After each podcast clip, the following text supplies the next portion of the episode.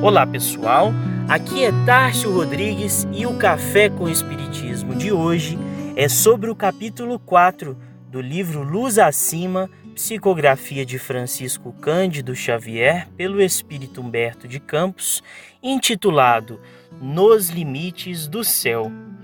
Conta Humberto de Campos que no limite entre a terra e o céu chegou um peregrino com vestes puras, assinalado por uma presença extremamente nobre pelas luzes que irradiava.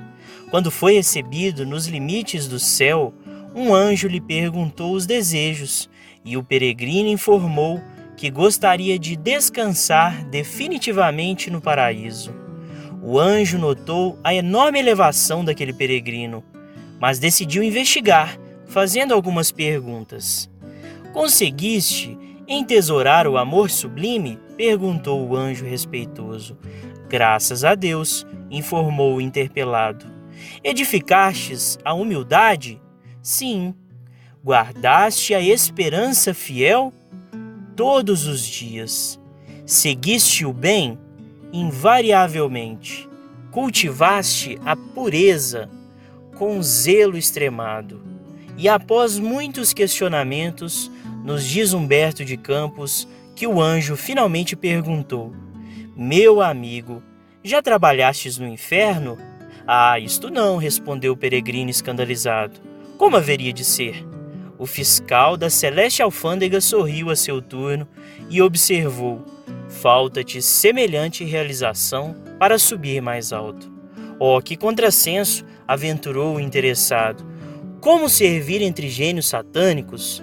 De olhos conturbados pela permanente malícia, de ouvidos atormentados pela gritaria, de mãos atadas pelos impedimentos do mal soberano, de pés cambaleantes sobre o terreno inseguro, com todas as potências da alma perturbadas pelas tentações? Sim, meu amigo, acentuou o preposto divino. O bem é para salvar o mal. O amor foi criado para que amemos. A sabedoria se destina, em primeiro lugar, ao ignorante. A maior missão da virtude é eliminar o vício e amparar o viciado. Por isto mesmo, o céu não perde o inferno de vista.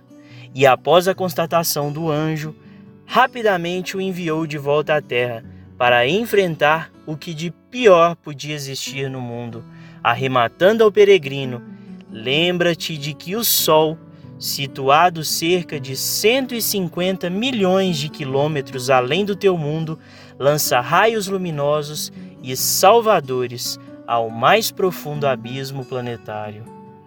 Fiquem com Deus e até o próximo episódio do Café com o Espiritismo.